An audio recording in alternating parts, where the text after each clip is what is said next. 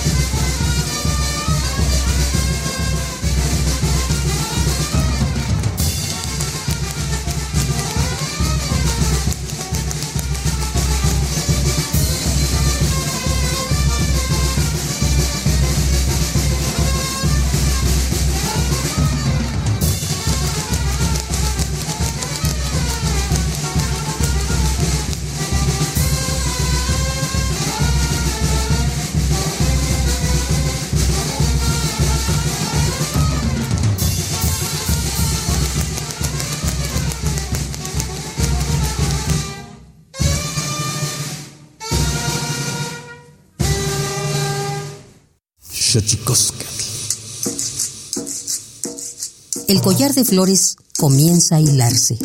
Es momento de ir a lo profundo.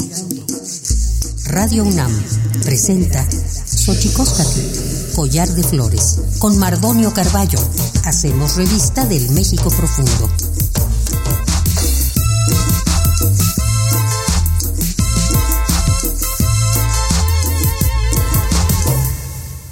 Garistoken tatamen guananami ichpocame telpocame oquichpilme sihuapilme guanoche tente chicaquin panigüe jateposlahtoli tlenigüe yetlamachtiancali tocan Universidad Nacional Autónoma de México tojuantiyolpaquin pampanican timilcelian guanama nama sempa sempa dicen que no pa itlahtol tlen techpachalocon panito chantlen y tocan xochicosca collar de flores nama Nama tisen tilisen itlahtol no patlen eh, tech hualajken guan tech isliko no patlen prepa fresno no patlen tubacali no patlen visitecas no patlen guchitzilin guan no patlen taller leñateros hola qué tal señoras y señores niños niñas jóvenes jóvenes y todos todas aquellos aquellas que nos escuchan a través de este invento maravilloso que es la radio, la radio de la Universidad Nacional Autónoma de México. Nosotros muy felices en este recopilatorio que estamos haciendo de cara al cierre del año 2023, recordando los asuntos, los temas que nos ayudaron a abordar este maravilloso mantel radiofónico.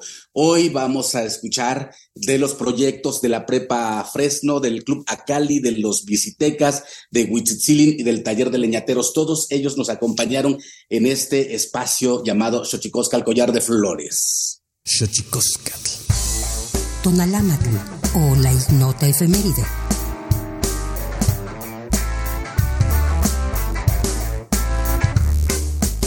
8 de enero de 1918 se publican los 14 puntos de Wilson que dan origen a la Sociedad de Naciones, propuesto por iniciativa del presidente estadounidense Woodrow Wilson. 9 de enero de 1959 nace Rigoberta Menchú, defensora de los derechos humanos, Premio Nobel de la Paz en 1992 y embajadora de buena voluntad de la ONU. 10 de enero de 1920, la Sociedad de Naciones se reúne por primera vez y ratifica el Tratado de Versalles, poniendo fin a la Primera Guerra Mundial.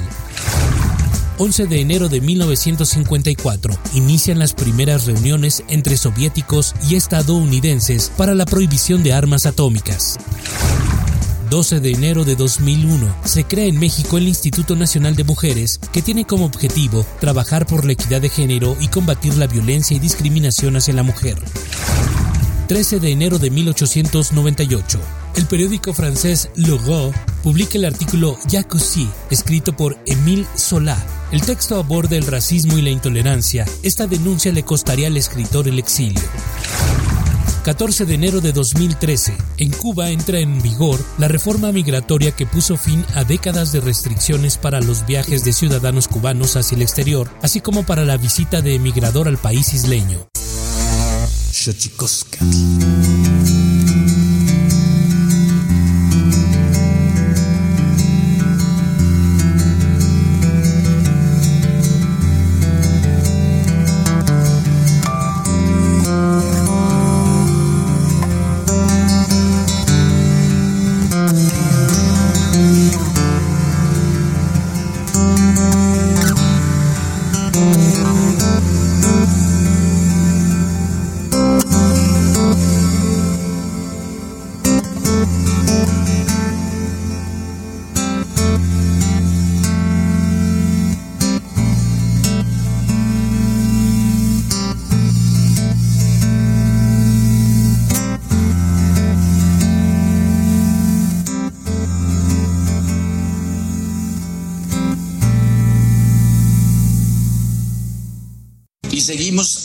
Y seguimos aquí platicando con Martín Villa eh, de cómo nace este proyecto autogestivo de la Escuela Preparatoria Mártires de Tlatelolco, hoy llamada Preparatoria Mártires de Tlatelolco, conocida también como la Preparatoria Popular Fresno, y estábamos hablando eh, de cómo se ha conformado, las razones por las cuales se ha eh, conformado, su forma de contribución a distintos proyectos como el rock and roll.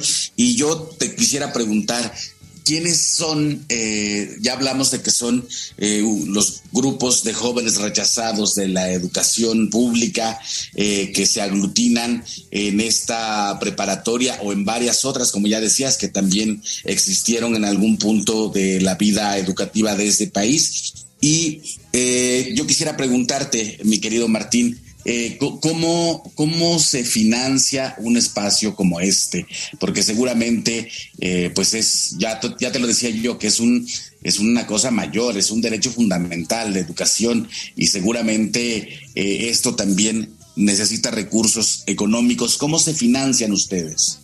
claro que sí, estimado Mardonio.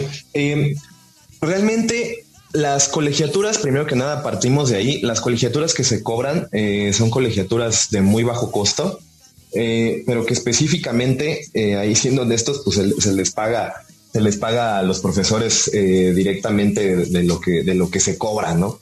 Ahí no hay, ahora sí que ahí no hay plusvalía, ¿no? En ese sentido, ¿no? Y no hay ningún elemento económico que le deje, que le deje más a la, a la escuela. Es decir, que lo que a duras penas se paga eh, formalmente por parte de los estudiantes, pues es lo que directamente eh, se les paga, ¿no? Formalmente a los profesores. Entonces, en ese sentido, eh, todo, todo, digamos que todo ese, ese extra, todo ese apoyo, todo, todos esos elementos extraordinarios que se van ocupando, que se van haciendo necesarios a lo largo del año escolar. Y no estoy hablando formalmente de material eh, mueble, ¿no? Sino inclusive eh, trámites, papeles, oficios, todos los procesos, por ejemplo, ligados a cuestiones de protección civil, que es realmente lo que eh, en muchas ocasiones, por ejemplo, llevó a, la derrota de varias, de, varias escuelas, por ejemplo, ahora con, con la pandemia.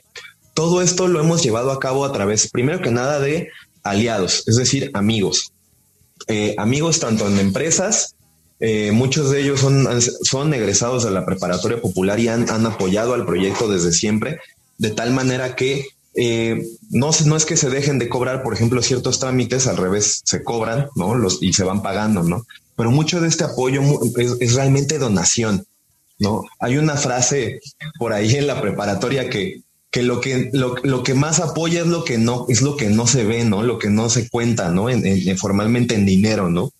Entonces, eh, de esta manera es que la preparatoria formalmente subsiste. Además, eh, tengo que comentarte que en, el último piso de la preparatoria popular eh, reside, bueno, hay una serie de residencias para, para artistas. De esta manera, la preparatoria también es que puede subsistir, ¿no? Cobrando algunas rentas, cobrando algunos apoyos y formalmente muchos de estos trámites, muchos de estos procesos, ¿no? A veces tan angustiantes, tan desgastantes para, para la misma escuela, pues se van subsanando, ¿no? De esta manera. Eh, también al mismo tiempo no es que eh, la preparatoria eh, simplemente no tenga otras, otras, otras fuentes de ingreso. Creo yo que también nuestra preparatoria necesita crecer en una serie de sentidos eh, sobre todo porque hay, hay múltiples aristas que, eh, de las cuales la preparatoria no se alcanza a hacer cargo, ¿no? Eh, sobre todo cuestiones ligadas a, la luz, al agua, ¿no? Y lo voy a decir como es, ¿no? desde hace mucho tiempo, ¿no? Por ejemplo, desde los 80s, 90s, la preparatoria llegó a no pagar la, la, luz y no llegó a pagar el agua, ¿no? Y todo eso, desde hace pocos años, hasta hace poco tiempo, a raíz de la pandemia, lo hemos estado resolviendo poco a poco y hemos estado pasando, pues formalmente a ese sistema, ¿no? Que, que, a todos nos, a todos los proyectos independientes nos, nos va comiendo, ¿no? Que es la, que es la legalidad, ¿no? A veces la legalidad es complicada cuando se es un proyecto diferente, cuando se es un proyecto independiente, pero ahí vamos, ¿no? Ahí vamos en ese sentido. Eh, y, y lo mejor de todo esto es que pues lo repito, ¿no? Gracias a aliados, gracias a amigos, gracias a los egresados, gracias a la extensa comunidad de la preparatoria, es que se ha podido ir subsanando cada uno de estas, de estos retos y cada una de estas problemáticas, ¿no? Que día a día se van enfrentando. Y pues eso, ¿no? Una labor titánica, Martín. Yo insisto que Y como ya les decía, estamos aquí eh, para platicar con Felipe Méndez Rangel del Club Xochimilco Acali, con el maestro Mario del Valle, presidente del Club Acali, y con Edgar Bautista Jiménez, secretario del Club Acali. El Club Acali se funda en 1995. Dicen, nacimos con la premisa de que el deporte y la recreación no son elementos con los que se debe lucrar, sino elementos para promover la convivencia social y familiar para conservar nuestra cultura y deporte de los Acalis deporte autóctono realizado en canoas y para contribuir a la formación de niños y jóvenes independientes con identidad y conciencia social. Estamos convencidos de que hay otra forma de vivir en comunidad, otra forma de hacer política en el ámbito del deporte, una forma que considere a la convivencia social, el acceso a la identidad y el deporte un derecho. Las actividades que ofrecen son competencia de Acalis, deporte autóctono, liga de fútbol dominical, escuela de fútbol y Acalis y cursos de verano. Eh, vamos a empezar saludando al profesor Mario del Valle, presidente del Club Acali. ¿Cómo está, eh, profesor? Bien, muy bien, buenas tardes. Gracias a ustedes por la invitación por hacernos y por permitir hacernos presentes en, en este momento. Todo bien por acá. perfecto. También saludamos al, al maestro Felipe Méndez Rangel del Club Xochimilco Acali. ¿Cómo está, Felipe? Muy bien, profesor. Aquí es un honor estar con ustedes en esta mesa para platicar de las actividades que realizamos en el Club Deportivo Social y Cultural Xochimilco Acali. Y también saludamos con mucho gusto a Edgar Bautista Jiménez, secretario del Club Acali. Edgar, ¿cómo estás?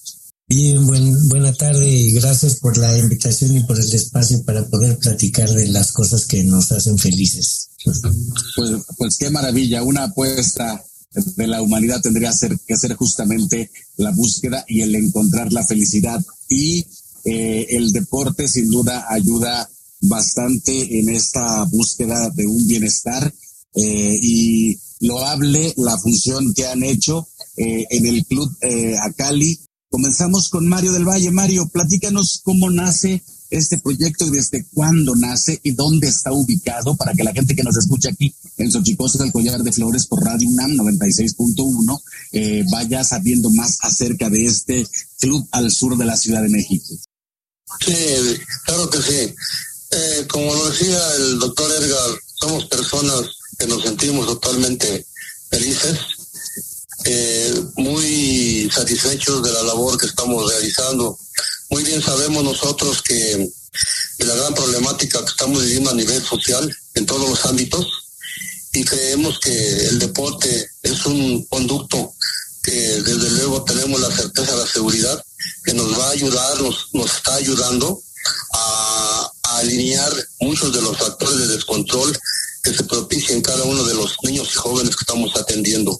Este club nace precisamente por esa inquietud de, de saber nosotros de tener nosotros la certeza de que a los niños les hace falta algo. Ese algo, ¿cuál, cuál es o qué es? Pues llegamos a la conclusión que es la atención en cuanto a proporcionarles deporte, recreación, cultura, ya que esto, esto es un, un medio para lograr de ellos una, una formación pues balanceada, completar sus conocimientos escolares, la formación en casa y darles este, este elemento más que, viene a ayudar a su formación. Nosotros estamos enclavados en una zona como, como todo, como toda nuestra ciudad, en zonas conflictivas de diferentes ámbitos. Este, tenemos conflicto.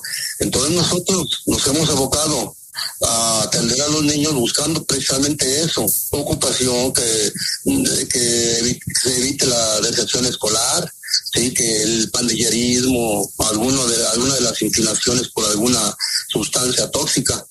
Y creo que paso a pasito lo vamos logrando. Ese trabajo lo iniciamos un poquito antes de, de 1995. Este, de 2019 se ha venido consolidando más, ¿sí? Eh, paso a paso hemos ido pues rompiendo brechas, porque si nos encontramos con alguna resistencia. Tenemos conocimiento de que pues la autoridad muy poco hace, al menos es nuestro concepto, muy poco hace por la por la atención de, de este sector. Nos ha costado trabajo y, lo vamos logrando paso a pasito. Tenemos la oportunidad nosotros de contar con un espacio amplio, acogedor, en la zona norte de la, de la alcaldía de Xochimilco. Yo quiero poner como referencia que uno de nuestros impulsores en ese trabajo fue el profesor Abelino Méndez Rangel. Él fue una de las personas que se, se detuvo un poquito o mucho a ver la, la, actividad que estábamos haciendo, la valoró, nos, nos este, brindó su apoyo y de ahí nos impulsamos. Eh, en la actualidad creemos que nuestros logros son, son muy grandes, son muy grandes, porque día a día notamos el desarrollo de los muchachos en el ámbito deportivo, recreativo, cultural y sobre todo en la, en la autoevaluación que hacemos, que los, muchachos se van valorando, se van valorando día a día y que van tomando como, como un elemento al deporte para poder hacer frente a muchos de los problemas que se encuentran afuera de, del ámbito deportivo. Entonces, nosotros estamos certeros, ciertos, en que estamos trabajando de una manera bonita. Sabemos que tenemos deficiencias como en cualquier terreno como en cualquier ámbito, pero nuestra labor, pues, recibimos halagos de ningún lado, ni los, ni los esperamos, ni los buscamos, ni pretendemos pero sí estamos observando con mucha satisfacción el, logro que vamos cosechando día a día con los jovencitos. Hemos, eh, hemos logrado hacernos de diferentes actividades que nos ayudan. Se citaba hace ratito la, la Liga Permanente de Fútbol, donde, donde, atendemos a todos los sectores de, de la población, de, no nada más de Xochimilco, acogemos también de otras zonas, de otras alcaldías tenemos nuestra liga permanente los días, los días domingos. Tenemos nuestra escuelita de fútbol también permanente, eh, donde acogemos a un poquito más de 110, de 110 niños y jóvenes. Y, lo, expresamos ampliamente que siempre lo hemos hecho sin fines de lucro. Entonces, eh, concreto, creo que estamos realizando una labor muy loable, muy loable y eso nos tiene muy felices y no sabemos a dónde vamos a llegar, porque nosotros necesitamos que mientras el cuerpo aguante, vamos para adelante. El Instituto Nacional de Lenguas Indígenas presenta Tlactolcuepa, o la palabra de la semana.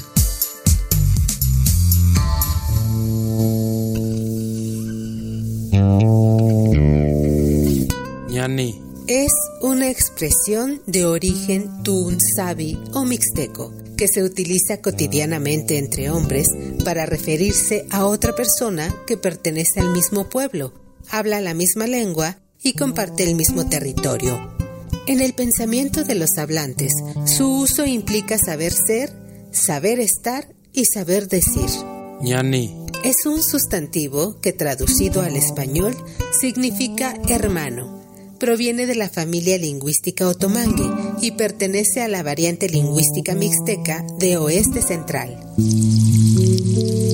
De acuerdo con el Catálogo de Lenguas Indígenas Nacionales, editado en 2008, la lengua mixteca se habla en los estados de Oaxaca, Puebla y Guerrero. Tiene 81 variantes lingüísticas y cuenta con 517.665 hablantes mayores de 3 años.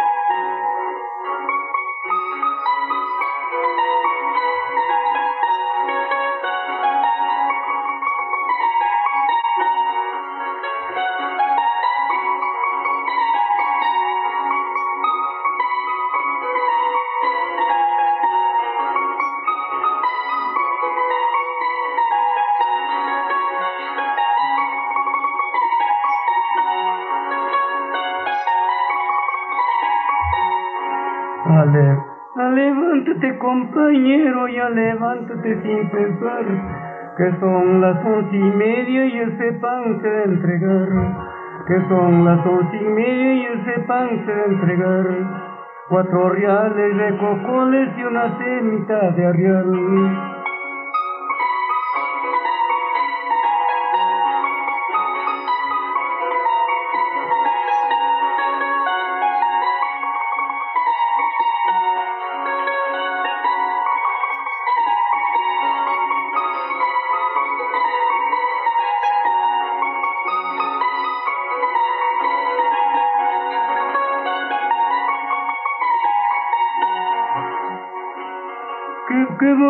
Bonito compañero, ya salido ya a bailar. Qué bonito compañero, ya salido ya a bailar. Se parece un panadero y acabado de llegar.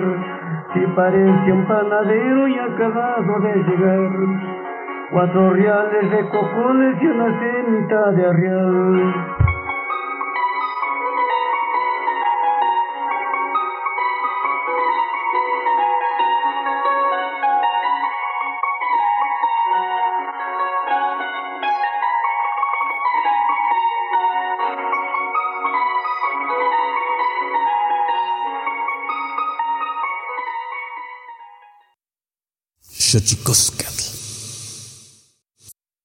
Y como ya le decía, estamos aquí en Xochicosca, el collar de flores 96.1 Radio UNAM, eh, para hablar con una organización que se llama Visiteca.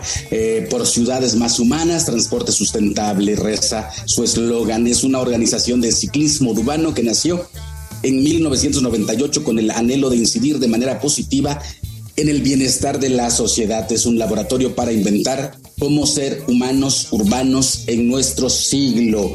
Eh, y para platicar de Visitecas está Agustín Martínez Monterrubio, integrante de la Coordinación Nacional y director de comunicación de la coalición Movilidad Segura, que impulsaron la ley de movilidad segura, presidente de Visitecas AC, coautor y diseñador del Manual del Ciclista Urbano de la Ciudad de México en 2011, coordinador de la campaña nacional Asla de Tos por Aire Limpio en, mil, en 2013 y 2014, coordinador general del Sexto Foro Mundial de la Bicicleta, abril del 2017. Y también está con nosotros Areli Carrión, miembro fundador de Visitecas AC en Ciudad de México y coautora del Manual del Ciclista Urbano de Ciudad MX. Desde abril del 2017 fue nombrada alcaldesa de la bicicleta de, de, CDMX. Es una de las 21 personas heroínas del transporte 2021 de la iniciativa global TUMI y miembro del equipo eh, coordinador de la coalición Movilidad Segura que agrupa a 106 organizaciones mexicanas promoventes de la primera ley general de movilidad y seguridad vial de México.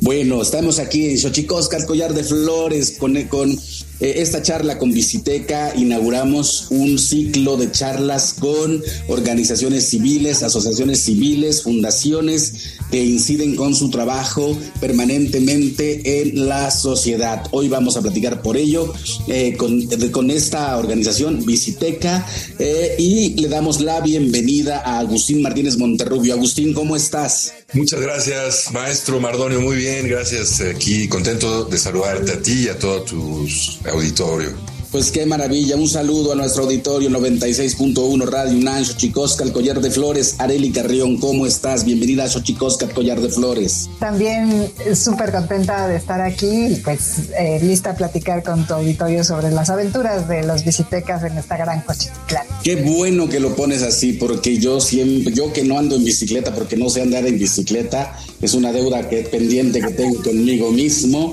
pero cada vez que veo a alguien eh, rodando en su bicicleta por la ciudad, siempre digo, Dios mío, qué, qué, qué, qué, valor, qué valentía y qué tristeza que no haya más vialidades para esta, este método de pues de movilidad que sin duda se ha vuelto importante en muchísimas ciudades del mundo.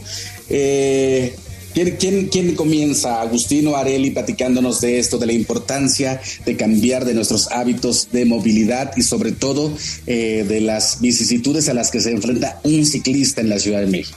Areli, para... Eh. Pues, ¿qué te cuento? Eh, eh, para prácticamente todas las personas andar en bicicleta es un regreso a la infancia, a la dicha, a la libertad. y desde hace muchos años eh, prácticamente desde su invención como, como modo de transporte, pues eh, nos, ha, nos ha facilitado la movilidad, eh, sobre todo en, tramos cortos. y que y claro pues ha ido demostrando a lo largo de los años la flexibilidad, la facilidad, la serie, una cantidad cada vez más importante de ventajas que ofrece no solo para quien las usa, sino para el conjunto de la sociedad. Al punto que eh, Naciones Unidas ha nombrado ya un día global de la bicicleta para celebrar eh, todas esas ventajas y esos beneficios y porque también es un instrumento que nos ayuda a alcanzar 11 de los 17 objetivos de desarrollo sustentable de Naciones Unidas. Eh, no solamente es algo, como digo, beneficia a quien lo hace por, por su, porque haces ejercicio, porque te sientes bien, porque produces endorfinas, porque te llenas de energía, eh, sino porque tampoco haces ruido, no contaminas, eh, es una herramienta pues muy accesible, eh, de bajo costo, de bajo mantenimiento, eh, que produce muy pocas externalidades, costos negativos a la sociedad y que nos ayuda pues a incluir a personas de todo tipo, de todas las edades y nos ayuda pues a, como dije, ir alcanzando o trabajando para lograr esos objetivos de desarrollo sustentable. Entonces, llevamos muchos años en Ciudad de México trabajando eh, para lograr pues que la bicicleta sea un modo eh, seguro, saludable, sostenible de movilidad urbana. Y cuando empezamos, pues éramos básicamente una tropa de muchachos locos, así nos veían, hasta se espantaban, nos decían, este, son suicidas, este, de, este, de veras, ¿de qué camioneta bajaron su bici? Porque pues no es cierto que ustedes pueden llegar aquí en bici, este, o por qué, ¿no? Que de veras no te alcanza para un coche, ¿por qué quieren andar en bici? Y éramos como, de verdad, era como de locura hace, hace 25 años que empezamos a trabajar. Y bueno, pues la razón, ahora sí que el tiempo nos ha ido dando la razón y, y, no solamente para Ciudad de México, en donde ya la bicicleta pues es una opción más de movilidad cada vez más popular, cada vez más usada por diversas personas, eh, como dije, pues de todas edades ya, eh, con mejor infraestructura cada vez eh, sino que también eh, pues ya es una cosa que eh, la, el propio la Asamblea General de Naciones Unidas está promoviendo pues por todas las vías, por todos los medios, por sus múltiples beneficios. Pues sin duda interesante. Déjeme comentarle al público que nos escucha aquí en Xochicosca, el Collar de Flores, que conocí este proyecto invitado por un amigo que me invitó a la Prepa Popular Fresno y ahí en un espacio encontramos eh, este lugar que es entre, eh, entre un taller, entre la sede de visitecas, entre un espacio pedagógico para hablar de la bicicleta y ahí conocimos este lugar y desde entonces nos fascinó la idea de poder hacer un programa con ustedes. ¿Cómo definirías, Agustín Martínez Monterrubio, presidente de Visitecas AC, este proyecto ya eh, organizado en una asociación civil? Y como ya les decía, está con nosotros aquí en Xochicosca, el collar de flores, Edson Ontiveros y Jesús Morales, coordinadores de la fiesta de Huapango y taller de música en Huitzitzili AC en Tepetzintla, Veracruz. La idea de crear la AC surgió a partir de la señora Antonia Vera Baltasar, a quien le mandamos un abrazo, eh, un beso a Toñita Vera, una mujer muy, muy respetada en el ámbito del Huapango, una mujer que se ha dado a la tarea de, revivir, de renacer el Huapango en un espacio geográfico como es eh, Tepetzintla, Veracruz y sus alrededores. Yo pienso que a la luz de su inspiración, mucha gente ha, abrazado otra vez las notas musicales de este maravilloso género musical que es el huapango.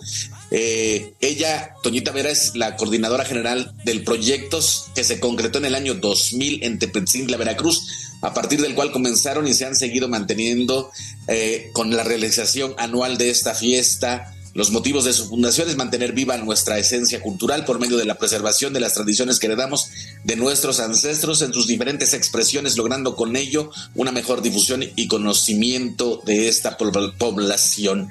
Eh, estas líneas de trabajo se entrecruzan para dar forma a las actividades anuales que Huitzitzili AC ofrece a la comunidad, mismas que culminan con la fiesta anual del Huapango, máxima reunión donde el público, participantes y comunidades celebran orgullosos la cultura y las tradiciones de la Huasteca veracruzana. Edson Ontiveros, ¿cómo estás, amigo? Hola, ¿qué tal, Mardonio? Muy buenos días. Esperando que se encuentren bien y todo tu público. Aquí estamos en Tepechintla, Veracruz, eh, con el calorcito. Saludos. Eh, Jesús Morales, ¿cómo estás? Hola, Mardonio. Buenos días y a todas las personas que nos escuchan. Pues muy bien, felices porque ya estamos a casi exactamente un mes de llevar a cabo nuestra fiesta anual del Guapango aquí en Tepetzintla y bueno, estamos con todos los preparativos, ya te imaginarás, apresurados, pero también contentos y felices. Y qué bueno que citas el calor, mi querido Edson Ontiveros, porque vaya que se hace calor en la Huasteca Veracruzana, pero aún así los ánimos no decaen.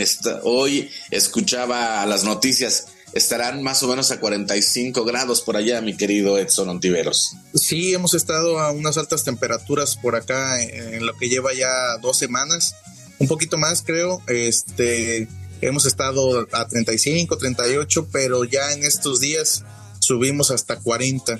La sensación térmica siempre ha estado a 45, 42, entonces sí hemos este, resentido un poquito el calor, pero pues aquí nos tocó vivir y aquí nos tocó estar, así que no nos rajamos y seguimos trabajando. Pues qué maravilla. Para la gente que nos está escuchando aquí en Xochicosca, el collar de flores, eh, sin duda hemos tenido ya en este espacio a los cantores del son. Edson Ontiveros y Esu Morales, ambos son integrantes del trío Cantores del Son, pero ahora también se han dado a la tarea de ser los coordinadores de la fiesta del Huapango eh, de, del taller de Huitzitzilin AC, que como ya decíamos, fundó eh, la señora y promotora cultural a, Antonia Vera. Eh, pero antes de entrar a la, a la, fiesta del Huapango, mi querido Esu, platíquenos de su nuevo disco, por favor, ya, ya queremos saber un poco más. Ok, bueno, pues platicando un poquito acerca sobre nosotros, eh, mi compañero Edson Montiveros, mi otro compañero que está ausente por el momento, Junuel de la Cruz y un servidor, es Manuel, integramos un trío de música huasteca, de guapangos, sones de costumbre, de tradición y un poquito más. Un trío huasteco llamado Cantores del Son, que se fundó eh, aquí mismo en la Asociación Civil Huitzitzilin. Y bueno, a estas alturas de nuestra trayectoria, después de 15 años, estamos celebrando con un segundo material discográfico dedicado a la tierra y a las flores, cual es el mismo título de, dicho material. Qué maravilla, Edson Tiveros, platícanos eh, qué sorpresas encontraremos en este nuevo disco. Pues bueno, este, digamos que en este nuevo disco, como ya lo comentó mi compañero, eso después de 15 años, eh, nosotros también, digamos que tuvimos un, un cambio muy radical después de la pandemia. Este disco estaba pensado hacerse en pandemia, bueno, a principios del 2020. Eh, también se había pensado que eh, nuestro productor, digamos, fuera Celso Duarte. En ese tiempo radicábamos en la Ciudad de México y teníamos otros aires, no teníamos otra, otra forma de ver eh, un poco digamos, nuestra percepción como trío. Entonces íbamos a cambiar eh, un poco el repertorio, sí, eh, sones huastecos y guapangos, pero también eh, algo más, digamos, viejo, digamos, de aquellas grabaciones en guapango ranchero que teníamos pensados grabar. Pero cuando llegamos aquí a, la, a Veracruz por la pandemia, nos dimos cuenta que, pues, nos debíamos a otro público, ¿no? O sea, digamos que aquí en nuestra región no nada más se escucha el son huasteco ni también ni el guapango, ¿no? Existen otros otros tipos de música que conviven aquí con la música huasteca, ya sea de trío o ya sea de banda, y es por eso que nosotros tuvimos que adaptarnos a esta nuestra región que desconocíamos un poco cómo se tocaba en esta región y eh, pues digamos que tuvimos que adaptarnos, que aprender un nuevo repertorio, tuvimos que añadir eh, ritmos a nuestra a nuestros instrumentos y es por eso que sale un disco ahora un poco variado, ¿no? Está entre sones huastecos y guapangos respetando la línea que nosotros venimos manejando, pero también podemos encontrar eh, cumbias, también podemos encontrar rancheras, también podemos encontrar, digamos, eh, norteñas. Entonces, eh, es un poco, es un disco variado, es una apuesta, pero el que, no, el que no apuesta no gana, ¿no? Nosotros queremos ganar un público que también aquí en nuestra, en nuestra región, digamos, empieza a escuchar otra vez el, el guapango, aunque está vivo, pero solamente se escucha en ciertas fechas, como por ejemplo ahorita la fiesta, que ya viene la fiesta del guapango, ¿no? Entonces nosotros queremos, eh, digamos, apostarle a que todavía siga permanente esa parte del trío huasteco, claro, sin perder la línea que es lo tradicional, pero también combinándole un poco a lo que ahorita se viene escuchando en esta parte acá en nuestra región. Pues qué maravilla tenerles aquí en Xochicosca, el collar de flores, platicando de esta música tradicional, como bien dice Edson eh, Ontiveros, ¿no? Con, con, sus respectivas variaciones eh, musicales. Eh, que están apostando ahora con este nuevo disco que estamos escuchando también en este programa. Eh, algunas piezas estarán fondeando nuestra plática y qué maravilla entonces eh, que después de, tantos años, después de, la fundación de Huitzilen AC, después eh, de todo este trabajo que se ha hecho para recuperar el guapango, surja un trío como cantores del son y que además se conviertan ahora en los coordinadores de la fiesta del guapango. Como ya le decía, estamos muy contentos, muy contentos de, recibir al taller Leñateros, orgullosos ganadores, ganadoras del Premio Nacional de Artes y Literatura dentro del ramo de Artes y Tradiciones Populares 2021. Pero yo nada más quisiera preguntarles cómo se sienten, compañeras, compañeros, quién me habla, quién me dice cómo es el sentir colectivo del taller de Leñateros. Pues muy bien, gracias, estamos felices aquí que ganamos el premio, pues la verdad sentimos muy orgullosos. Qué maravilla. Pues va un abrazo hasta San Cristóbal de las Casas. Para quien nos esté escuchando aquí en Xochicosca, el collar de flores, les hemos de decir que el taller de leñateros eh, está eh, enclavado en la ciudad de San Cristóbal de las Casas, eh, integrado por mujeres eh, y celtales, hombres y mujeres que han dedicado su vida al diseño de libros hermosísimos, conjuros y ebriedades, es solo uno de ellos, el Diccionario del Corazón también, y es un taller que eh, vio sus primeros rayos de sol en 1975. Javier Silverio, te saludo, un abrazo, cuéntanos, antes de entrar a los festejos de lleno, cuéntanos eh, la historia de ese taller de leñateros. Bueno, buenos días. Eh, efectivamente, ahorita estamos en la misma casa, bajo la sombra del mismo árbol que hace 47 años se sembró aquí cuando llegamos para poner el taller leñateros. Gracias a la iniciativa de nuestra compañera y poeta Ámbar Paz, pues es como, como se construyó, como se fue delineando eh, el taller y pues con todas mis compañeras y compañeros de Sociles Celtales que fueron acompañando este proceso. Eh, pues como, todo, como, como todos los procesos, con muchas limitaciones, con muchas vicisitudes y que al final pues no, no esperábamos un reconocimiento eh, como el que nos acaban de dar y que pues todo, todo el quehacer del taller Leñateros tiene que ver con la reivindicación de los derechos eh, de nuestros pueblos originarios de los que formamos parte y que, como decimos, el taller nació con dos pies, ese de poder reivindicar eh, particularmente el arte maya contemporáneo y dos, que toda nuestra obra sea a base de papel reciclado de fibras naturales. Aquí no tiramos de un solo árbol para hacer nuestros libros muy afamados, muy reconocidos y algunos muy premiados. Y eh, esa es una muestra de que cómo es la relación del taller leñateros con nuestra madre naturaleza. Y ahí damos ese ejemplo. Entonces, por el taller han pasado muchos, o muchas mujeres, muchos hombres, no solamente de nuestros pueblos originarios, sino de otras partes del planeta, que les ha llamado la atención, les ha llamado eh, la propuesta y que afortunadamente pues seguimos vivos, ¿no?